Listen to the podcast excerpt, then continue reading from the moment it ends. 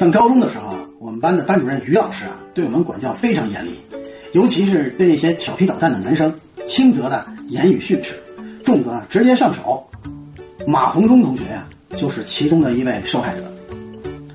三年的高中生涯啊，我们班大部分男生啊，一直笼罩在于老师严格管教的阴影之下。直到高中毕业的那天，我们总算呀、见到了明媚的阳光。在全班毕业合影之后呢，于老师呢就把我们全班同学召集到一起，热情洋溢的大声说：“同学们，三年紧张而且难忘的生活终于结束了。从明天起，你们将天南海北，各奔东西了。此时此刻，大家可以痛痛快快的释放你们的压力，想干啥就干啥吧。今天不做，以后就再也没有机会了。”他刚说完，有一位女同学大声问：“于老师，确定干啥都行吗？”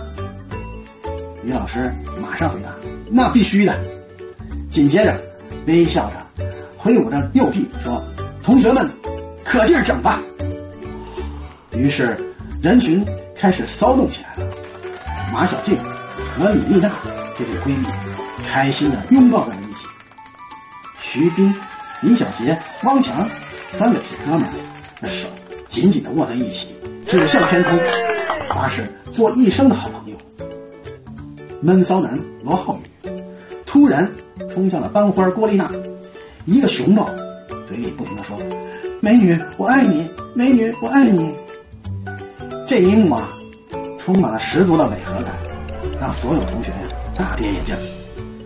就在所有目光啊都集中在这对丑男和靓女的身上的时候，只听一声大吼：“姓于的，这三年我他妈受够了！”啊！同学们还没来得及反应过来，说时迟那时快，只见马红忠一边大吼，一边一个冲刺，来了个横空飞腿，一腿就把班主任于老师踹出了四五米远。哎呦我的妈！看着躺在地上呻吟的于老师和拂袖而去的马同学，所有在场的人蒙圈了。